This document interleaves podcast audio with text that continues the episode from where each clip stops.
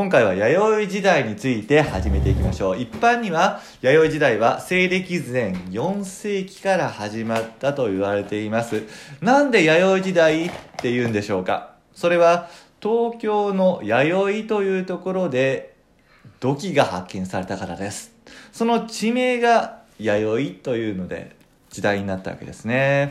面白いですね。では、弥生時代の特徴について考えてみましょう。なんと言っても皆さんご存知、それは稲作です。お米です。美味しいですね。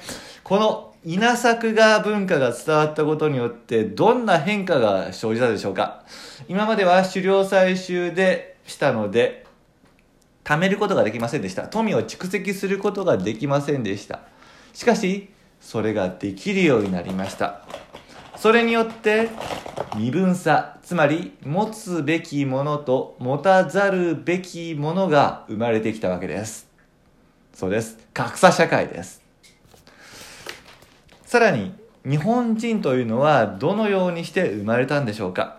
それは古モンゴロイド東南アジアから来た人々。そしてユーラシア大陸の新モンゴロイドという人が日本大陸に来てそこで交わり根結して今の日本人が生まれたというわけです。いろんないきさつがあって日本人が生まれた日本人のルーツを見るととても面白いですね。そして今回思ったのは稲作便利なものが伝わったことによって悲しいと言える身分差が広がったということが言えると思います。なので何もかも二元論で片付けてしまうのはいささか早とちりかなと思います。ありがとうございました。